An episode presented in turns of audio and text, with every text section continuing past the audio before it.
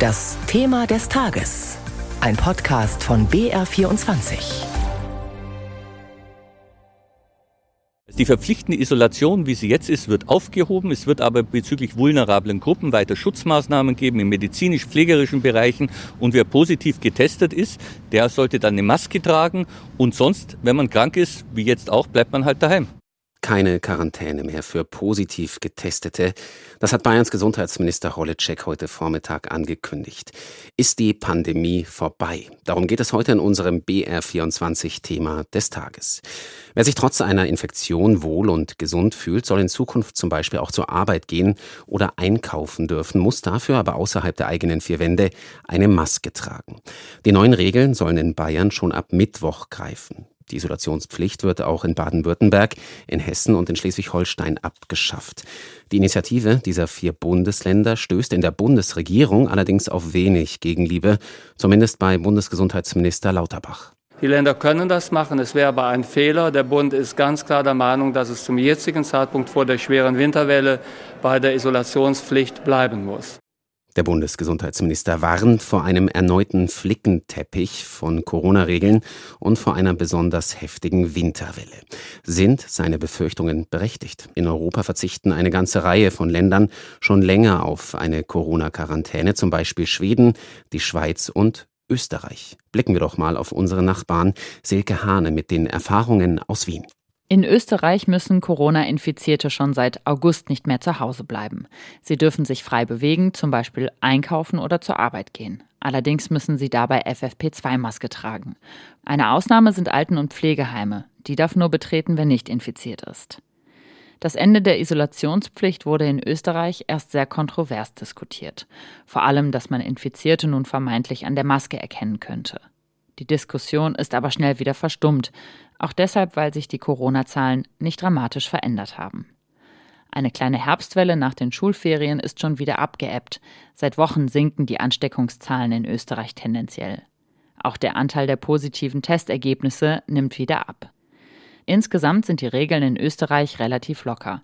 So gilt beispielsweise nur noch in der Hauptstadt Wien eine Maskenpflicht in öffentlichen Verkehrsmitteln. Soweit also die Erfahrungen aus Österreich seit dem Sommer. Allerdings haben die vergangenen Jahre ja gezeigt, dass die Ansteckungszahlen vor allem in den Wintermonaten nochmal ansteigen. Ob vor diesem Hintergrund dieser Kurswechsel aus Bayern und den anderen drei Bundesländern zur richtigen Zeit kommt und ob wir aus der Corona-Krise gelernt haben, darüber habe ich mit der Münchner Virologin Ulrike Protzer gesprochen. Zunächst aber wollte ich von ihr wissen, ist Corona vorbei? Die Coronavirus-Infektionen sind nicht vorbei, weil wir natürlich immer noch Infektionen haben und immer noch Menschen haben, die auch krank werden.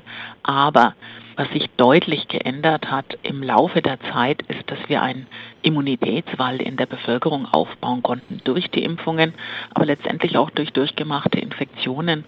Und die Zahl derer, die wegen eines schweren Verlaufs ins Krankenhaus müssen oder gar beatmet werden müssen, die hat einfach deutlich, würde sogar fast sagen, dramatisch abgenommen.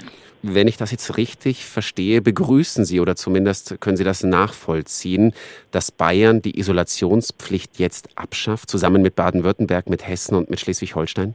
Ich kann diese Initiative verstehen, denn ich glaube, wir haben jetzt ein Virus, was sich ja so etwa verhält wie auch das Grippevirus. Und auch da haben wir ja keine generelle Isolationspflicht. Da muss man dann einfach irgendwann sagen, die Zahlen sind so, wie sie bei anderen Viren auch sind und dann muss man die auch einfach gleich behandeln. Bundesgesundheitsminister Lauterbach sieht das offenbar etwas anders. Er kritisiert das Vorgehen der vier Ausreißerländer, so nenne ich sie jetzt mal. Macht Lauterbach sich unnötig Sorgen? Ich glaube, die Sorgen von Herrn Lauterbach waren ja schon immer berechtigt. Aber das, was wir im Moment auch an Gesetzeslage haben, ist natürlich was, was zum Teil einfach schwierig umzusetzen ist. Nehmen Sie die FFP2-Maskenpflicht in Seniorenheimen, wo die Pflegekräfte dann eigentlich regelmäßig Pause machen müssten oder auch hier in den Krankenhäusern da muss man natürlich überlegen, wo kann man oder sollte man auch sinnvoll nachregulieren. Und ein Punkt, der jetzt in Angriff genommen wird, ist eben die Isolationspflicht.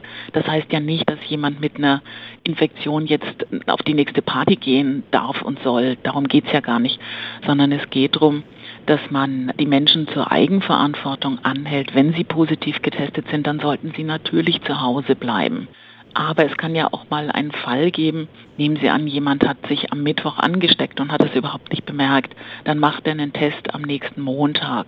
Und dann muss er noch bis zum drauf verbleibenden Freitag in Isolation bleiben, obwohl seine eigentliche Ansteckung schon zehn Tage her ist. Das ist einfach so eine generelle Regelung, die wenig Spielraum für individuelle verantwortliche Maßnahmen dann auch lässt. Hm. Ich würde trotzdem noch mal zum Zeitpunkt kommen. Der Winter steht vor der Tür. Viele Menschen liegen, ob mit oder ohne Corona, ohnehin krank im Bett. Die Krankenhäuser ächzen über die Belastungen. Ist das denn der richtige Zeitpunkt jetzt oder hätte man nicht noch etwas warten sollen? Wenn man Ansteckung verhindern will, kann man sie natürlich dadurch verhindern, dass jemand, der sich positiv testet, zu Hause bleibt, solange er ansteckend ist.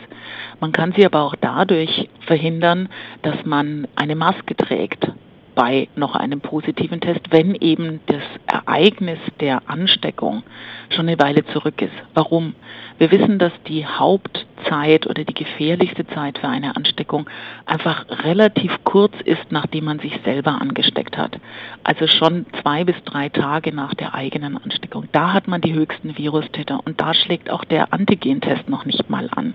Das heißt, mit den Maßnahmen hinkt man oft ein bisschen hinterher. Und wenn man jetzt den Menschen sagt, seid doch bitte verantwortlich. Und wenn ihr wisst, ihr habt einen Kontakt gehabt, wenn ihr wisst, ihr habt Symptome, dann bleibt zu Hause. Aber man hat nicht eine generelle Regel, wo man alle wegen diesem Virus, ohne das jetzt gleichzusetzen mit anderen Viruserkrankungen, unter einen Topf legt. Was glauben Sie, Frau Protzer, wird diese Entscheidung jetzt Auswirkungen haben auf die Corona-Zahlen? Kann es eine heftigere Winterwelle geben? Ich persönlich glaube, wenn wir alle vernünftig damit umgehen, dann hat das keine Auswirkungen auf die Zahlen. Und ich glaube, wichtig ist wirklich, dass Menschen diese Infektionen ernst nehmen, und zwar nicht nur die mit dem Coronavirus. Wir haben auch eine Influenza-Welle, die inzwischen losläuft und die mindestens genauso ältere oder gefährdete Menschen betreffen kann und gefährden kann. Wir haben das alle irgendwo inzwischen gelernt, wie man auch vernünftig damit umgeht. Wir haben Masken, die uns helfen, die Ausbreitung zu verhindern. Und da auf die Eigenverantwortung zu setzen und natürlich in gefährdeten Bereichen irgendwo Grenzen zu ziehen, ist, glaube ich, schon ein vernünftiges Vorgehen, was sich auch in anderen Ländern um uns herum einfach bewährt hat. Sie haben das Wort Eigenverantwortung genannt. Haben Sie auch das Gefühl, wir haben aus den ja nun fast drei Corona-Jahren dazugelernt? Auf jeden Fall in der Anfangszeit wussten die Menschen ja überhaupt nicht, wie gehe ich denn mit so einem atemwegsübertragenen Virus um. Man hatte nicht das Gefühl, wie das übertragen wird. Man hat wie wild Computertastaturen und sonst was desinfiziert, was einfach zur Übertragung überhaupt nicht beiträgt. Aber ich glaube, inzwischen hat jeder verstanden, das ist übertragen durch Atemwegssekrete, wenn man hust, wenn man niest, aber auch durch Aerosole, die entstehen, wenn man einfach nur laut spricht oder schon wenn man atmet. Und da halten sich diese Aerosole in Innenräumen, da kann es ein Risiko für Infektion geben für den anderen, der dort hineinkommt. Deswegen die engen Innenräume meiden, wenn man symptomatisch ist, dann natürlich nicht da hineingehen und anderen im Risiko aussetzen. Ich glaube, das haben die aller, allermeisten Menschen inzwischen verstanden. Und die, die es nicht verstanden haben, die wollen es vielleicht auch nicht verstehen.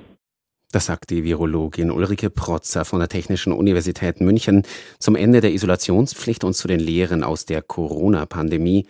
Und das war unser BR24-Thema des Tages.